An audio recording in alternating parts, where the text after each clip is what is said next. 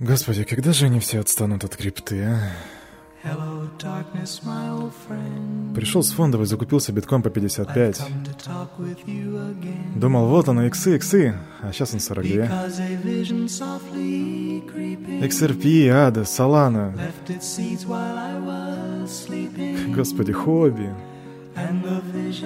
И вот он я сижу. А кто ж знал про этот Китай? Сижу. Within the sound of silence. Салют, крипто братва, привет, криптусы! Сегодня у нас 27 сентября, вы слушаете утренний дайджест, меня зовут Кирилл, и команда Криптус желает вам потрясающего настроения. Я надеюсь, у вас все хорошо, я надеюсь, вы уже ждали нас, а вы же ждали нас, я знаю, и уже запаслись своим любимым напитком. У меня это чай, но каждое утро я начинаю с кофе, это дурная привычка, но что поделать. А полезная моя утренняя привычка это то, что я начинаю его с подготовки самых актуальных и свежих новостей для вас. Так что начнем с состояния рынка. Биткоин 44, эфир 31.47. Капитализация рынка практически не просела со вчерашнего дня 1.95. Индекс страха и жадности 26. Да, он падает в течение уже, получается, трех дней. И мы видим при этом, что биткоин и эфир за последний день подросли. То есть, несмотря на то, что неделя у нас красная, сегодняшний день мы начинаем в зеленой зоне.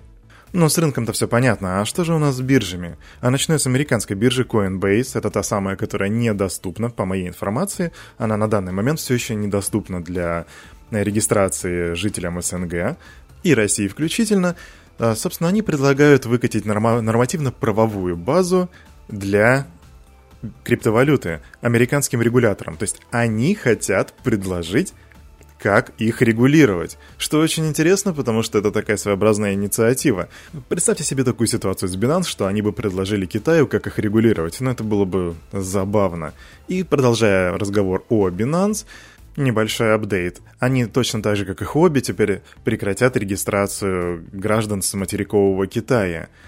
И апдейт по ситуации с Хобби. А, здесь даже два апдейта. Первое это то, что они сказали, что они ликвидируют аккаунты уже зарегистрированных пользователей пользователей с материкового Китая к 31, если не ошибаюсь, 31 декабря. То есть, да, к концу этого года. Удивительно. Я на самом деле немного в замешательстве, потому что я не представляю, как это будет выглядеть. То есть вот ты, гражданин материкового Китая, ты только что отработал э, смену, пришел домой, ешь свою китайскую вкусную еду, решил немножко поторговать на хобби, и, и заходишь, а твоего аккаунта нет. И где твои средства? В общем, я пока не вижу никакой информации о том, как это будет выглядеть, и, видимо, люди тоже не понимают, как это будет выглядеть, поэтому сейчас произошел массовый отток средств из Китая. У нас будет в комментариях там у нас находятся скриншоты с, э, наш, с новостями, о которых мы здесь говорим. Собственно, отток средств из хобби составил 22 тысячи биткоинов. Короче, в сумме там получилось более миллиарда долларов. Я еще посмотрел информацию на Wales Alert, и в сумме там вывели очень так неплохо средств. Э, И на фоне этого, кстати, просела, просела цена токена, нативного токена хобби на, на 30%. Так что, да, грусть, печаль для тех, кто держал этот токен. И я скажу в очередной раз а, тем, кто вот недавно пришел в крипту, в крипту и повторю для э, старичков, чтобы вам было проще, чтобы понимали, что вы не одни. Так работают фуды от Китая. То есть... э, кстати, да, вот смотрите, у нас в комментариях вы можете видеть э, картинку с графиком цены биткоина, и на ней будут точками отмечено, где находились в, где находились, где находился, находилась цена во время очередного фуда от Китая. Начиная с 2013 года, поставьте на паузу, посмотрите, полюбуйтесь. И просто резюмируя то, что там находится, каждый раз э, мы видели после фуда некоторое падение цены и затем высокий рост. Это не сигнал, это не финансовая рекомендация, просто это то, как это выглядит на этом графике. Вот это на самом деле мне бы, наверное, хотелось какую-то вставочку, знаете, типа, как на радиопередачах. Биржи и новости о биржах, потом альткоины и новости об альткоинах, не? Хотя да, наверное, не особо крутая идея. Теперь новости об альткоинах, друзья. В общем, недавно произошел, прошел у нас э, Cardano Summit 25 сентября, и там э, они выкатили достаточно интересную новость о том, что они собираются запартнериться с Chainlink для создания гибридных смарт-контрактов. Мы еще будем следить за этой технологией, потому что это очень интересно. Но что это значит для нас? То, что... Я не знаю, кстати, как это будет выглядеть именно на сейчас, вот на нынешнем положении рынка. Но я буду прям с удовольствием смотреть, к чему это приведет. Потому что очень похоже на то, что мы будем видеть своего рода такой экспоненциальный рост. Я уже произносил словосочетание экспоненциальный рост, экспоненциальный рост вчера, когда мы говорили о том, что Cardano будет э, вступать в коллаборацию с телекоммуникационной компанией Dish.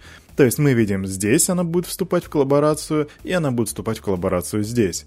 То есть вы понимаете, да, о чем это говорит? Это не сигнал, это не сигнал, но это очень крутые новости, это определенно зеленый флаг для, для Кардана. Кстати, когда люди говорят о Кардана, почему-то в голове сразу всплывает Solana. Ставь лайк в комментарии. Вообще, у нас можно лайки ставить? В общем, ставь плюсик в комментариях, если тоже думаешь о Solana, когда говорят о Cardano. Знаете, а ведь многие, наверное, не знают, что такое Solana. И если вы не знаете, что это такое, у нас на канале есть полноценное видео о Solana, вы можете посмотреть, там Никита вам все расскажет. Потрясающая информация. А вкратце, если сказать, что такое Solana, это блокчейн, для, предназначенный для работы с децентрализованными приложениями, так называемыми, так называемыми D-apps. И его фишка заключается в крайне быстрой э, крайне быстром сборе блока, там 400 миллисекунд, и, если не ошибаюсь, я вам сейчас даже скажу точно, какая у него проводимость. А проводимость, э, транзак... количество транзакций 50 тысяч штук в секунду. На просторах сети есть такой уважаемый дядька, его зовут, э, это макрогуру, Рауль Поль, и он считает, что Solana сейчас лучше, чем Cardano. Каких-либо технических э, замечаний я так и не, пон- не, не заметил, не понял, не нашел. И все складывается к тому, что просто люди предпочитают больше Solana. Я не знаю, на самом деле, как это работает. Возможно, в будущем у нас появится больше информации. Но так как у меня был дефицит э, технической информации, то я тут нашел для вас немножко инфы на тему, а какие же конкуренты есть у эфира и у Solana на данный момент по количеству транзакций. В общем, я нашел два проекта, это Fantom и Elrond. Один предоставляет 250 тысяч транзакций в секунду, другой предоставляет аж 300 тысяч транзакций в секунду. А вы можете загуглить и а, посмотреть, сделать research, а, узнать, э, кто это такие, чем они хороши, для чего, потому что каждый из этих блокчейнов нужен для решения своей задачи. Один из них это а, он решает проблемы с масштабируемостью эфира, другой нужен для создания децентрализованных приложений. Так что это очень интересная информация. Гуглите, ищите, развивайтесь.